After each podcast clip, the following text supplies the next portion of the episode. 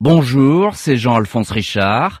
Cet été, je vous emmène aux quatre coins du monde pour vous raconter des histoires mystérieuses et des scénarios diaboliques dans des décors de cartes postales. De la mer des Caraïbes au large du Portugal, en passant par la Nouvelle-Calédonie, l'île de la Réunion, Saint-Tropez et la Corse, Crime solaire revient sur ces affaires qui ont tout d'un polar de vacances, sauf qu'elles sont vraies nous allons partir en Corse, dans le golfe enchanteur de Porto Vecchio. C'est dans cet écrin protégé, à flanc de montagne, baigné par les eaux claires de la Méditerranée, que l'entrepreneur Fabrice Vial a été abattu au milieu du mois d'août 2011 sur son yacht en Corse. Un scénario digne d'un film d'action ou d'un James Bond. Le tueur était embusqué dans l'obscurité, un tireur d'élite, un sniper comme on dit sur les terrains de guerre. Très peu de professionnels sont capables de réussir une telle prouesse et de toucher leur cible dans les conditions que je vais vous raconter. Presque dix ans après les faits, on continue à s'interroger sur cet assassinat qui reste l'un des plus troublants de l'histoire criminelle. Aucun doute, cette nuit-là, la cible était bel et bien le très riche homme d'affaires Fabrice Vial, le roi de la menuiserie comme on l'appelait alors, un homme qui ne se sentait pas menacé, ne se cachait pas et n'avait aucune protection particulière. Il avait décidé de venir prendre quelques jours de vacances avec des amis sur son bateau amarré en Corse. Face à Porto Vecchio, le dernier endroit au monde où la mort aurait pu le frapper, nous allons revenir dans le détail sur cette enquête tortueuse, fourmillant de secrets et d'hypothèses. En fin d'émission, je recevrai le journaliste Damien Delceni. Il a très longuement enquêté sur cette affaire. Il nous en détaillera les pistes. Ce vendredi 12 août 2011, la nuit est claire dans le golfe de Porto Vecchio. C'est presque pleine lune et aucune brise ne souffle sur une mer d'huile. Il est près de 1 heure du matin et depuis le pont du Team VIP, un yacht amarré au pied de l'îlot de Ziglione, on peut apercevoir au loin les lumières et le cordon de sable blanc de la plage de Palombagia. Cela fait deux jours que ce grand et luxueux bateau fait des ronds dans l'eau entre Porto Vecchio et Bonifacio. Ce vendredi, toute la journée, il est pourtant resté amarré sous les fenêtres du Casa del Mar, un palace 5 étoiles fréquenté par les milliardaires russes. Puis en fin d'après-midi, il est venu mouiller, au calme, à 170 mètres du rivage. Le Team VIP, un yacht de 37 mètres, est la propriété de Fabrice Vial, 43 ans, un entrepreneur maladivement discret. Le grand public ne connaît pas son visage, ni Golden Boy, ni habitué des interviews. Il n'aime pas s'afficher et fuit la publicité. Un temps classé 146e fortune française, Vial est le roi de la menuiserie industrielle. Il est aussi depuis quelques années le patron du chantier naval Guiquache, l'un des fleurons français de la plaisance de luxe qui l'a sauvé de la débâcle financière. Le team VIP et ses lignes effilées est bien évidemment une production maison, l'un des derniers nés du chantier, un yacht haute couture. Ce soir-là, à bord du team VIP, L'ambiance est amicale et intime. Les huit membres d'équipage, dont un chef cuisinier, sont quasiment invisibles. Le dîner sur le pont arrière s'est déroulé à la lumière des bougies et en petit comité, homard et champagne. Autour de la table recouverte d'une nappe blanche, quatre personnes bronzées et toutes de blanc vêtues. Le propriétaire du bateau, Fabrice Vial, une jeune femme de 23 ans, sa toute dernière compagne rencontrée deux jours auparavant, Également présent, l'avocat toulonnais Thierry Fradet et sa fiancée arrivés le jour même sur l'île de Beauté. La soirée s'éternise et le champagne millésimé continue de couler. Vers une heure du matin, Fabrice Vial et sa nouvelle amie sont seuls sur le pont, assis chacun sur une banquette et bavardant de choses et d'autres. Impossible alors de se douter que, dans l'obscurité de ce golfe paisible, la mort s'apprête a frappé à un peu plus d'une centaine de mètres à l'arrière du yacht. Deux hommes ont coupé le moteur de leur petite embarcation, un pneumatique. Dans la nuit, ils sont invisibles, silencieux, immobiles. L'un d'eux est agenouillé ou peut-être même allongé sur le ventre. Il a épaulé une carabine, une arme de haute précision utilisée pour la chasse ou le règlement de compte, une carabine 22 long rifle équipée d'une lunette à vision nocturne et d'une visée laser. Le sniper a depuis plusieurs minutes en ligne de mire Fabrice Vial. La jeune femme qui s'amuse à côté de lui, la dernière conquête de l'entrepreneur, ne l'intéresse pas. Le grand patron lui tourne le dos, il peut le voir assis en train de boire un verre de champagne. Au bout de 40 secondes, le temps d'avoir définitivement verrouillé sa cible, l'homme fait feu. Depuis le yacht, l'équipage n'entend rien. L'avocat Thierry Fradet et son épouse diront avoir perçu le bruit d'une ampoule qui claque. Une seule balle, un projectile chemisé de cuivre, pénètre à très grande vitesse entre les omoplates, brise deux vertèbres, déchire l'aorte, frappe le cœur. En ressortant par le thorax, la balle fait éclater la coupe de champagne que tenait Fabrice Vial. Si sa compagne d'un soir avait été assise en face de lui, elle serait sans doute morte. L'entrepreneur s'écroule comme une masse et le sang macule aussitôt sa chemise blanche. Pendant quelques secondes, la jeune femme reste pétrifiée, puis un cri traverse la nuit corse, Fabrice Vial vient d'être assassiné. Les secours, alertés à 1h20 par le CrossMed, le centre régional de surveillance et de sauvetage en Méditerranée, montent à bord une quarantaine de minutes plus tard. L'équipage et les invités se sont rassemblés à l'avant du yacht. Le premier marin accouru pour porter assistance à Fabrice Vial a tout de suite compris qu'il n'y avait plus rien à faire. Le médecin urgentiste ne peut que constater le décès. Le propriétaire du team VIP est mort quasi instantanément et s'est vidé de presque tout son sang. Les premières constatations effectuées par le légiste de l'hôpital de la Miséricorde à Ajaccio confirme qu'une seule balle a touché et tué l'entrepreneur. Elle a percuté le dos, a poursuivi sa course en détruisant la plupart des organes vitaux. Un meurtre de haute précision signé par un professionnel.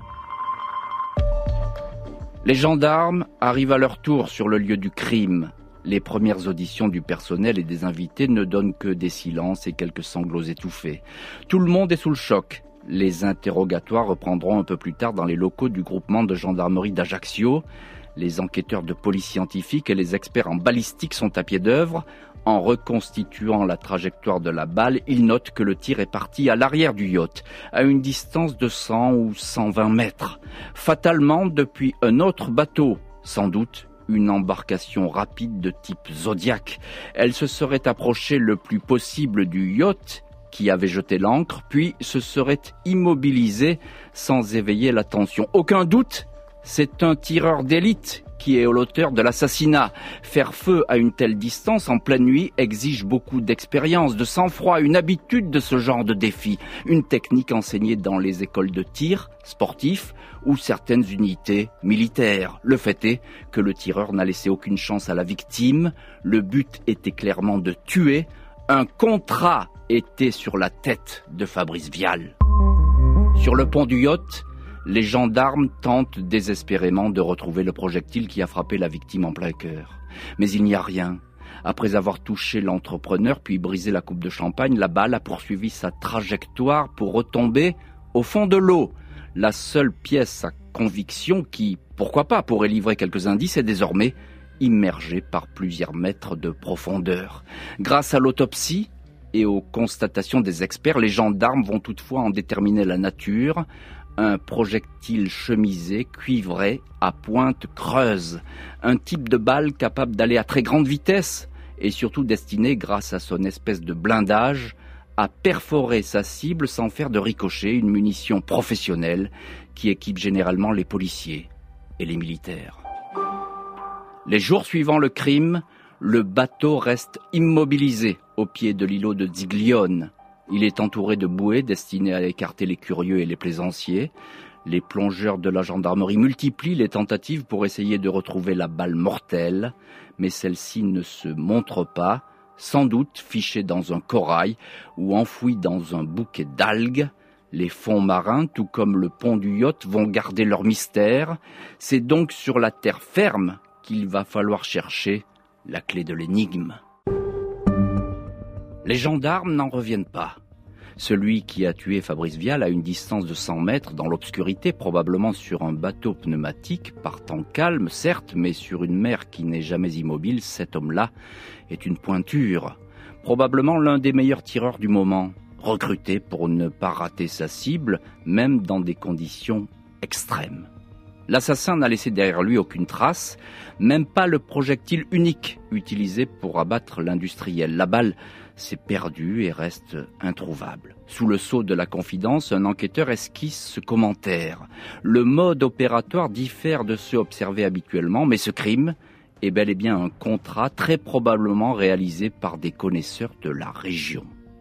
Il s'agirait donc d'un règlement de compte local, pourquoi pas L'enquête reste pour le moment à Ajaccio. Le procureur de la République ouvre une information judiciaire pour homicide en bande organisée. Qui pouvait donc en vouloir à Fabrice Vial au point de le condamner à mort? Le roi de la menuiserie industrielle, un homme divorcé depuis deux ans et père d'une fille de 20 ans, était inconnu des services de police et de gendarmerie. Un casier judiciaire vierge, il brassait beaucoup d'argent et menait plusieurs affaires. Vie privée, business, ennemis potentiels, toutes les pistes sont ouvertes. En attendant, les enquêteurs ont une priorité, reconstituer les dernières journées, les dernières heures de Fabrice Vial. Il faut donc tout savoir de son emploi du temps, de ses rencontres et de ses rendez-vous. Trois jours avant qu'il ne soit abattu, le mardi 9 août, Fabrice Vial s'est présenté à 9 heures du matin devant le tribunal de commerce de Toulon. Il vient y déposer le plan de sauvegarde de la holding Vial, l'entreprise familiale dont le siège social est juste à côté, à la Seine-sur-Mer, a réalisé l'année précédente un chiffre d'affaires de 100 millions d'euros. Mais elle n'est pas dans une santé florissante. Elle accumule les pertes. La faute en partie à un marché au creux de la vague, celui des logements neufs et des résidences secondaires. Moins de construction, donc moins de contrats de menuiserie. Fabrice Vial qui travaille dans l'entreprise depuis l'âge de 16 ans, est bien décidé à défendre coûte que coûte le patrimoine familial, ses 1500 emplois, ses trois usines et ses 69 magasins. Ces dernières années, tout a pourtant réussi à Fabrice, qui travaille main dans la main avec son frère cadet Philippe. L'introduction du groupe en bourse a connu un succès total. Le patron des menuiseries Vial a étendu la marque en Espagne, Portugal, Roumanie, jusqu'en Amérique du Sud, en Bolivie, où il a décroché un gigantesque marché de coupes de bois.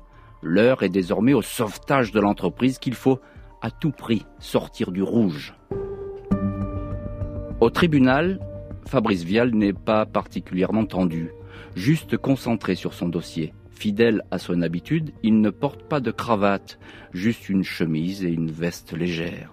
Il est accompagné de ses deux avocats, maître Thierry Fradet du barreau de Toulon et le parisien Maurice Lantourne, un spécialiste du droit des affaires et du droit commercial. À la sortie, les trois hommes ont plutôt le sourire. L'audience s'est bien passée. Il y a apparemment de bonnes chances pour éviter le pire, le dépôt de bilan de la société. Le PDG sera fixé le 22 septembre. En attendant, il décide d'aller prendre quelques jours de repos Corse. Ce déplacement n'était absolument pas prévu. L'homme d'affaires avait initialement prévu de rester à la Seine-sur-Mer pour y boucler deux ou trois dossiers en attente. Seule une poignée d'intimes était au courant de cette escapade sur l'île de Beauté et pourtant, le tueur était informé en temps réel des moindres faits et gestes de sa victime, un assassin très bien renseigné. Il va donc falloir savoir qui le tuyau. Pour l'heure, Fabrice Vial est heureux de la tournure compris les événements devant le tribunal de commerce. Il invite donc ses avocats à l'accompagner en Corse. Il propose à maître Lantourne de le déposer sur l'île de Beauté où il a une maison. Quant à maître Fradet, il séjournera sur son yacht qui fait route en ce moment même vers Porto Vecchio. Dans la soirée, le jet privé loué par Fabrice Vial se pose à l'aéroport de Figari avec ses invités. Les trois hommes dînent à Bonifacio. Selon ses avocats, Fabrice Vial ne montre alors aucun signe d'inquiétude ou de fébrilité. Puis, direction Porto Vecchio, le Via Notte, l'un des clubs les plus gigantesques et les plus prestigieux de la Méditerranée où se mêlent people, fêtards, jolies filles, touristes fortunés et DJ à la mode. Trois jours auparavant, c'est David Guetta qui tenait les platines. Vial et ses hôtes s'installent dans le carré VIP qui domine la piste de danse. Le PDG est vite rejoint par une jeune femme, une étudiante de 23 ans, une certaine C, avec qui il a engagé la discussion sur le ton d'un flirt décontracté. Avec son physique de mannequin, la jet-setteuse ne passe pas inaperçue. Sur ses talons, elle dépasse le patron d'une vingtaine de centimètres. La soirée se termine vers 2 heures du matin sans avoir été émaillée d'aucun incident particulier. Le lendemain matin, Mercredi 10 août, le programme de Fabrice Vial reste plutôt flou. Vers 10 heures, il aurait utilisé l'annexe du yacht où il a passé la nuit seul dans sa cabine pour se rendre à Porto Vecchio. Rien de particulier apparemment, juste l'envie d'aller prendre un café dans le village et faire le tour de la plage de Palombagia baignée de soleil. Puis, retour du PDG sur le team VIP où Maître Fradé a passé la nuit. Le deuxième avocat, Maître Lantourne, sa compagne et un vieil ami corse montent à bord le bateau fait cap sur Bonifacio pour un déjeuner dans un décor de rêve juste au pied des fameuses falaises. L'après-midi est consacré aux farnientes. On parle de tout et de rien sous un ciel dépourvu de nuages. On parle business, de l'avenir du groupe Vial, des possibilités d'expansion et de la relance de l'entreprise, mais aussi de choses plus futiles comme de pêche aux oursins ou de souvenirs de vacances. En fin d'après-midi, le couple l'entourne et l'ami corse débarque à Porto Vecchio. En revanche, la jeune femme croisée la veille au club Vianoté, la dénommée C, monte pour la première fois à bord du yacht. Elle a été invitée à dîner par Fabrice Vial. L'avocat Thierry Fradet sera également présent avec sa compagne, qu'il est allé chercher à l'aéroport de Figari. Loin des lumières de la discothèque, cette soirée-là sera tranquille et entre amis. Les gendarmes ont reconstitué dans le détail l'emploi du temps de Fabrice Vial. Ils ont épluché aussi ses appels téléphoniques. Mais pour le moment, aucun indice ne vient éclairer ce meurtre d'une nuit d'été. Les enquêteurs qui travaillent sur l'assassinat de Fabrice Vial avancent dans des eaux de plus en plus opaques. Les premières constatations n'ont pas permis de faire apparaître un mobile qui expliquerait le crime. On sait simplement que ce contrat, même s'il était programmé depuis plusieurs semaines, s'est décidé au tout dernier moment. Fabrice Vial n'avait pas prévu ce séjour à Porto Vecchio.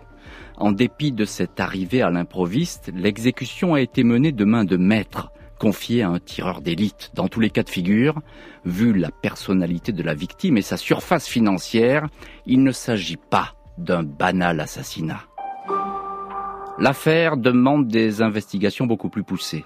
Elle est donc dépaysée à Marseille, confiée à la juridiction interrégionale spécialisée, la GIRS, beaucoup mieux armée pour aborder les dossiers de criminalité organisée et de grande délinquance financière. A priori, le nom de Fabrice Vial est totalement étranger à cet univers.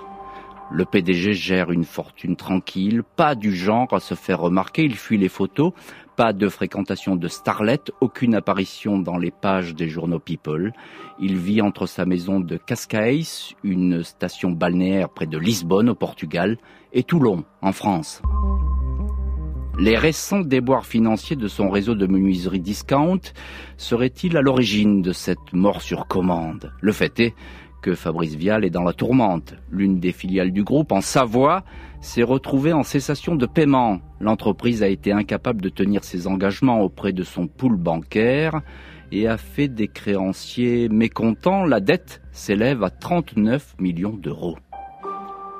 Fabrice Vial, doit combler ce trou bancaire et il a besoin de liquidité. La piste de contact avec des investisseurs ou des apporteurs de fortune est examinée de près par les experts de la GIRS. L'enquête passe au crible les relations d'affaires de Fabrice Vial, ses investissements et surtout les profils de ses partenaires en France, mais aussi à l'étranger, en Amérique du Sud et en Afrique. Ces vérifications sont poussées au maximum. Les enquêteurs se penchent ainsi sur le rachat récent du chantier naval Guiquache, à Gujan-Mestras, en Gironde. Le célèbre fabricant de bateaux, une vieille marque, disait admiratif le PDG à ses interlocuteurs, était mal en point quand Vial s'en est emparé. Vial a toutefois investi une fortune, 21 millions d'euros, dans cette opération avec le désir de faire de la marche Quash un prestigieux constructeur de yachts de luxe, des méga yachts. Avant de trouver la mort, il avait signé un premier contrat pour un bateau de 50 mètres destiné à un client russe et cherchait là aussi des financements pour faire prospérer la société. Vial était un businessman qui n'avait certes pas que des amis, il devait de l'argent mais pas de quoi en faire une cible. Les enquêteurs cherchent donc plus loin dans le carnet d'adresses du roi de la menuiserie. Ils veulent tout connaître de ses fréquentations, même les plus obscures ou les moins recommandables, des acquaintances avec le milieu, les voyous et le monde de la nuit. Le procureur d'Ajaccio avait dès le début des investigations refermé cette porte. Ce ne sont que des rumeurs colportées ici et là, rien ne permet de les étayer, disait Thomas Pison, ajoutant même il n'existe aucune connexion entre lui et le monde du crime organisé. Malgré cette assurance, l'enquête va bien sûr être élargie aux possibles amis de l'ombre du discret PDG. Des vérifications vont être entreprises dans la région varoise au sujet d'une liaison qu'aurait entretenue l'homme d'affaires avec l'ex-épouse d'un caïd local sur fond de vente d'un restaurant et de circulation d'une grosse somme d'argent qui aurait suscité des tensions. La proximité de Fabrice Vial avec son avocat et ami Thierry Fradet, invité à bord du yacht la nuit du crime, attire aussi la curiosité des enquêteurs. Ils ne peuvent s'empêcher de remarquer que l'avocat a été aussi le dernier défenseur de l'une des figures du milieu toulonnais et varois, Pascal Perletto, surnommé Petit Vélo. Perletto a été abattu le 1er juin 2011, deux mois avant Fabrice Vial, dans une rue du quartier de l'Aiguillon à Toulon. Six balles de 9 mm dans la tête. Le truand était alors en libération conditionnelle, employé dans une société de location et de maintenance de yachts. C'est Maître Fradet qui avait obtenu ce job à son client, condition obligatoire pour qu'il obtienne sa sortie de prison. L'enquête établira que cette société est également connue de Fabrice Vial passionné de nautisme et patron des chantiers Guiquache. Des liens avaient-ils été tissés entre le riche patron des menuiseries et cette figure du milieu? L'enquête ne parviendra pas à trouver de trait d'union précis entre les deux hommes, même si le journal Le Point affirmera que les deux hommes ne s'ignoraient pas. Ils se seraient même rencontrés au mois de mai lors du festival de Cannes au VIP Room, la discothèque tenue par Jean Roch, selon le journal Maître Fradet, qui était ce soir-là avec l'industriel, aurait tout fait pour que les deux hommes ne se croisent pas. Fabrice Vial et Pascal Perletto étaient-ils en relation pour régler telle ou telle affaire Négatif, répondent alors les proches de l'industriel, ajoutant que les assassinats des deux hommes, à des dates très rapprochées, deux contrats signés par le milieu, ne sont que le fruit du hasard. Une pure coïncidence, martèle-t-on aux oreilles des enquêteurs? Le fait est qu'au printemps 2011, Fabrice Vial est sur un très gros projet immobilier dans sa région natale, mettre la main sur des terrains très convoités de l'ancienne base aéronavale de Saint-Mandrier. Le PDG du groupe de menuiserie voit grand. Il a l'idée d'implanter ici un complexe de chantiers, de hangars, de maintenance et de gardiennage pour bateaux de luxe et de yachts de milliardaires. Le lieu est effectivement unique et constitue une aubaine pour ce genre d'activité, des bassins monumentaux pouvant accueillir des bateaux de plus de 50 mètres. Fabrice Vial avait-il besoin de Pascal Perletto et de son influence pour mener à bien cette opération pharaonique? L'enquête ne parvient pas à le déterminer et cette piste-là, comme les précédentes, coule à pic dans un mortel silence. Dans les semaines et les mois qui suivent la spectaculaire exécution de Fabrice Vial, un assassinat professionnel, les enquêteurs spécialisés de la GIRS à Marseille ont bien du mal à trouver une ouverture dans le dossier. Un vrai crime de beau mec, comme disent parfois les policiers. Aucun indice, aucun bavardage, aucune remontée d'informations, aucune indiscrétion avant qui aurait pu laisser entendre que l'industriel faisait l'objet d'un contrat et aucune retombée après le crime de la belle ouvrage. L'existence parfaitement cloisonnée de Fabrice Vial, homme à femme, financier audacieux, Stratège, ne mélangeant jamais ses relations, ne facilite pas non plus les investigations. Un patron qui se méfie des smartphones, évite les tablettes et les ordinateurs, privilégie toujours le contact direct, parfois six déplacements en avion dans la même journée, et traite ses dossiers en tête à tête, gardant pour lui le secret des négociations. Depuis le début, les enquêteurs sont convaincus qu'une taupe est dans l'entourage de Vial. Elle a renseigné un commanditaire sur les allées et venues de l'homme d'affaires, quelqu'un qui savait que celui-ci allait partir quelques jours en Corse, connaissait son programme, ses habitudes, ses déplacements sur l'île de Beauté, à croire que cet informateur privilégié savait tout de son emploi du temps au point de guider un tireur d'élite à proximité du yacht, là où Fabrice Vial apparaîtrait comme une cible fixe, isolée et facile. Pour parvenir à savoir qui a livré ces informations capitales, les enquêteurs ont multiplié les écoutes. Peu de monde dans l'entourage de Fabrice Vial a échappé à cette surveillance. Collaborateurs, famille, même l'ex-épouse de l'industriel aurait été placé sur écoute. Ces conversations n'amènent pas de révélation. Les dépositions des témoins présents sur le yacht ne varient pas d'un pouce. L'avocat Thierry Fradet et sa compagne étaient à l'autre bout du bateau quand Vial s'est effondré. Le seul témoin direct, la jeune femme avec qui l'industriel buvait du champagne, cette conquête d'un soir évoquera seulement une petite lumière rouge pointée sur la victime, la signature d'une visée laser. Elle dira avoir entendu un bruit de moteur après le tir et avoir aperçu une embarcation de type Zodiac s'éloigner avec deux silhouettes à bord. Un bateau de ce type sera découvert le lendemain sur un bout de plage non loin de Porto Vecchio, un Zodiac incendié, totalement détruit, impossible à faire parler. Frappé par un contrat, Fabrice Vial aurait pu être abattu dix fois sur le continent, dans sa région de Toulon, où il circulait librement, ou encore à l'étranger, dans sa résidence au Portugal. Pourtant, c'est en Corse qu'il a été tué. Presque un acte symbolique, comme si le PDG avait été attendu exclusivement sur cette île qu'il affectionnait. La piste d'un autre projet immobilier géant, l'agrandissement du port de Porto Vecchio, est évoquée. Vial aurait fait savoir qu'il était intéressé pour investir éventuellement dans ce chantier, toujours dans le but d'y développer l'accueil des yachts de luxe, une tentative qui aurait peut-être déclenché des jalousies, le patron des menuiseries discount apparaissant soudain comme un concurrent. Dans le répertoire téléphonique de Fabrice Vial, les enquêteurs finissent par trouver le nom d'un Corse fiché au grand banditisme. Les deux hommes seraient en relation suivie.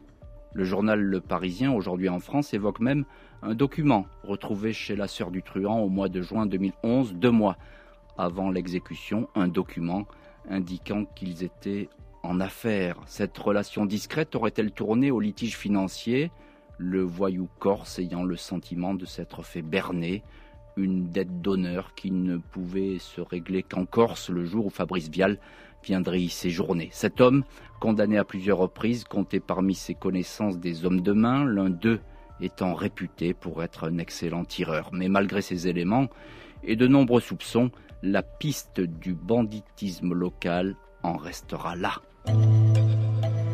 Pendant sept ans, l'enquête sur la mort de Fabrice Vial va ainsi aller d'impasse en impasse. L'omerta régnant sur ce dossier ne va cesser de s'amplifier. À l'été 2018, la GIRS de Marseille déclare forfait. Un non-lieu est prononcé dans cette procédure qui n'a que trop duré. Malgré les investigations, les analyses techniques, les écoutes, les auditions, l'examen de la vie privée souvent agitée de la victime, le dossier est quasiment vide. Le mobile de cet assassinat n'émerge pas, même si l'ombre du crime organisé plane avec insistance, et notamment celle du milieu corse, la brise de mer, qui, sur fond de différents financiers, aurait décidé d'éliminer cet entrepreneur et aurait recruté les hommes nécessaires pour mener à bien cette exécution au bout d'un fusil à lunettes. Cette hypothèse demeure encore aujourd'hui la plus sérieuse, mais reste une hypothèse. La vérité, elle, reste immergée dans les profondeurs du golfe de Porto Vecchio, là où une balle en cuivre est venue se perdre à la première heure du 12 août 2011, enfouissant avec elle les secrets bien gardés de ce crime d'été. Bonjour Damien Dalceni. Bonjour. journaliste au Parisien aujourd'hui en France. Je disais que vous avez longuement enquêté sur ce dossier Fabrice Vial. Enquêter en Corse, euh, vous le savez mieux que quiconque, n'est pas toujours chose facile. Non-lieu donc dans cette mystérieuse affaire. Est-ce que cette affaire peut rebondir encore aujourd'hui? Oui, toujours, parce que parce qu'il y a des gens qui savent quelque chose sur cette affaire. Alors, on a parlé beaucoup de la piste du, de la criminalité organisée mhm. corse. Euh, c'est sans doute par là qu'il faut creuser. C'est sans doute par là qu'on n'a pas assez creusé. Euh, il y a eu des noms qui sont sortis euh, de, de, de, gens connus effectivement avec des pédigrés plutôt plutôt lourds. Il y avait sans doute un mobile autour de ça et assez bizarrement quand on a commencé à, à gratter cette piste-là, le, le, dossier s'est refermé. Mais je, je pense qu'il y a encore pas mal de choses à, à faire de ce côté-là. Selon vous, Damien Delceni, la clé est en Corse Elle est forcément en Corse parce que dans cette histoire-là, il y a, plein de choses euh, assez effarantes, c'est-à-dire que personne ou quasiment personne ne sait que, que Fabrizial va se rendre en Corse ce, ce, mhm. à ce moment-là. Personne ne sait non plus qu'il va dormir dans la baie de Porto Vecchio à ce moment-là, puisque euh, quand il part dans cette espèce de petite croisière euh, quelques heures avant, euh, très peu de gens savent qu'il va revenir. On pense à un moment donné, d'ailleurs, il était prévu qu'il dorme au niveau de, au niveau de Bonifacio. Donc il faut vraiment qu'il y ait une sonnette, c'est-à-dire qu'on on appelle ça une sonnette dans le milieu, c'est-à-dire quelqu'un qui à un moment donné donne le top en disant il est là, euh, on peut y aller. Euh, il faut quelqu'un aussi parmi le, le tireur ou les, ou les tueurs, quelqu'un qui connaisse bien l'endroit, qui soit capable bah, de mettre la main sur un zodiaque, peut-être de le voler. Mais enfin, il y a beaucoup trop d'éléments euh, locaux pour que ce soit des gens qui soient venus d'un pays étranger ou même d'une autre région de France. Vous parlez d'une sonnette. Alors effectivement, c'est la fameuse taupe, mhm. mais ça veut dire que c'est quelqu'un qui est dans l'entourage de Fabrice Vial pour connaître à ce point ses déplacements. Bah, c'est quelqu'un, oui, qui est forcément ou dans son entourage ou qui, qui en tout cas a une, a une, possibilité de se renseigner de manière très euh, très précise parce qu'il y, y a, tellement peu de gens savaient ce qui pouvait se passer ce soir-là, avec qui il pouvait être, euh, que voilà, on ne peut pas imaginer que les gens soient là par hasard. On peut pas imaginer qu'ils aient passé des jours et des nuits à attendre, à guetter euh, dans la baie de Porto Vecchio sur leur zodiaque. S'ils sont là ce soir-là, c'est parce qu'ils savent que leur cible est là et que et qu'ils pourront la tuer euh, ce soir-là. Alors question de, de Béotien, vous nous dites qu'il y a des noms qui sont sortis. Euh, ben pourquoi c'est pas aller plus loin finalement? C'est une bonne question et c'est difficile d'y répondre parce que en fait, il y a des noms qui sont sortis. Ça, peut, paraître tellement, euh, tellement idiot dans un contexte pareil, mais il y a des noms qui sont sortis euh, du côté de, de la police, des indicateurs de police qui ont parlé. Et comme l'enquête a longtemps été confiée, a toujours été confiée à la gendarmerie, il y a toujours, malheureusement, on pourrait dire, parfois une petite guéguerre ou en tout cas une petite compétition entre les policiers et les gendarmes, surtout sur le terrain de la criminalité organisée en Corse. Et il y a sans doute des informations qui ont été données à des policiers qui n'ont pas ensuite été transmises aux gendarmes et peut-être vice versa. Enfin, il y a eu un petit jeu de dupes certainement entre, entre services enquêteurs qui a fait que des pistes qui auraient dû être creusées un peu plus ou qui auraient dû faire l'objet d'investigations supplémentaires n'ont pas forcément été creusées euh, plus en avant. Et sur la personnalité alors de, de Fabrice Vial, qui est-il ce Fabrice Vial? On a expliqué, c'est un PDG très, très ouais. discret, très secret. Ouais, c'est en même temps ce qui a compliqué l'enquête, sa personnalité, parce que autant il y a des dossiers où vous partez euh, avec euh, zéro piste, autant celui-là, les gendarmes sont partis quasiment avec dix pistes tout de suite mmh. d'emblée, parce que bah, c'est quelqu'un qui aimait faire la fête, c'est quelqu'un qui avait des affaires dans plusieurs pays, euh, qui avait éventuellement des contacts avec plusieurs types de personnes qu'on peut euh, qu'on peut qu'on peut suspecter. Donc il y avait vraiment un éventail de pistes possibles, qu'elles soient per personnelles ou professionnelles. Donc euh, c'était un personnage à plusieurs facettes, ce Fabrice Vial. C'était à la fois un entrepreneur, c'était à la fois quelqu'un qui était séducteur, qui aimait la fête, c'était quelqu'un qui aussi brassait beaucoup d'argent, avait besoin de beaucoup d'argent aussi, donc emprunter de l'argent, euh, chercher toujours des financiers pour renflouer une société ou pour en monter une autre. Donc tout ça, ça fait pas mal de public euh, et pas mal de risques.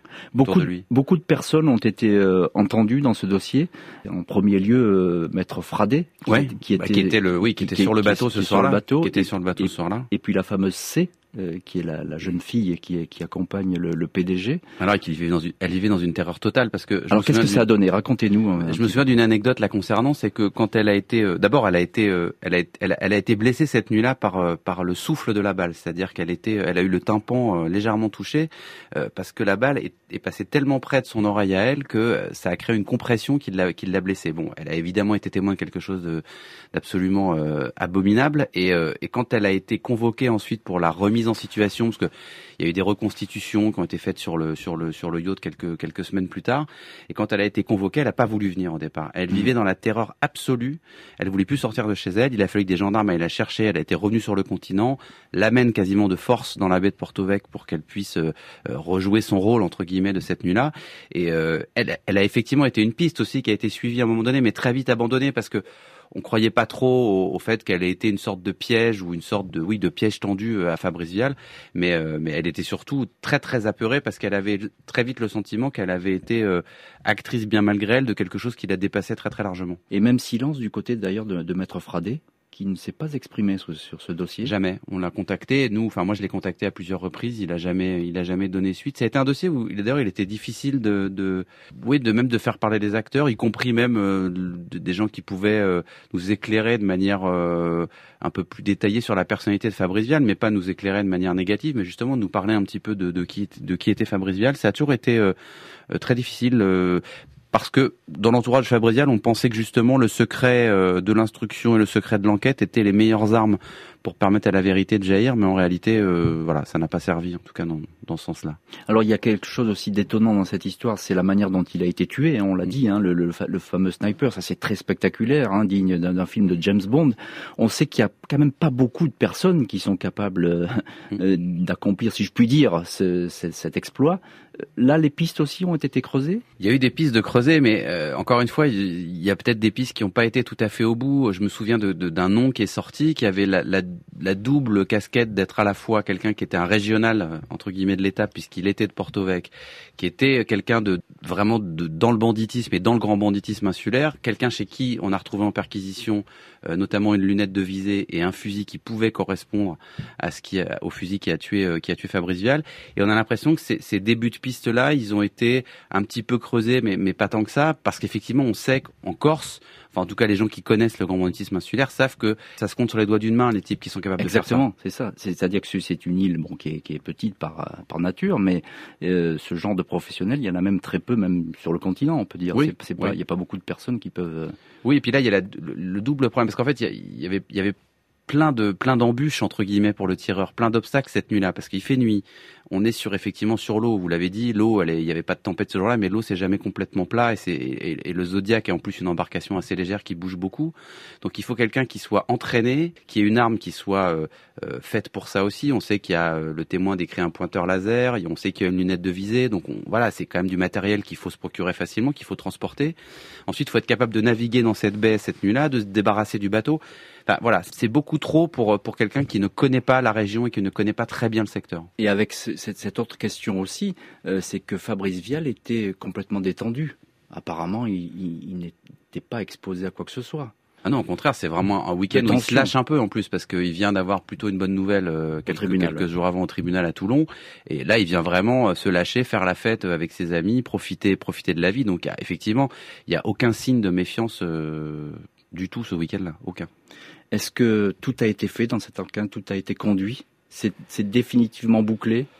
Non, ça peut toujours rejaillir. Un élément nouveau, Un élément nouveau peut toujours euh, un témoignage ou un élément euh, recueilli dans un autre dossier peut, peut relancer l'affaire. Il y a eu beaucoup, beaucoup de travail de fait. Hein. Je, ne dis pas que l'enquête a été bâclée ou que rien n'a été fait, mais il y a peut-être eu trop de travail sur des pistes un peu farfelues, je dirais, ou en tout cas des pistes éloignées de la France, des pistes à l'étranger, etc. Et je pense qu'on s'est peut-être pas assez focalisé sur l'environnement direct où est-ce qu'on est? On est en Corse, dans une zone particulière. On sait maintenant que Fabrice Vial, il a quand même eu euh, des contacts assez réguliers avec des gens qui sont euh, effichés et dangereux. je pense que c'est plutôt par là qu'il aurait fallu vraiment chercher. La vérité est en Corse dans l'affaire euh, Fabrice Vial. Merci beaucoup Damien Delceni d'avoir été l'invité de Crime Solaire. Merci à l'équipe de l'émission. Préparation Justine Vignot, réalisation Marc Bisset. À très vite sur RTL.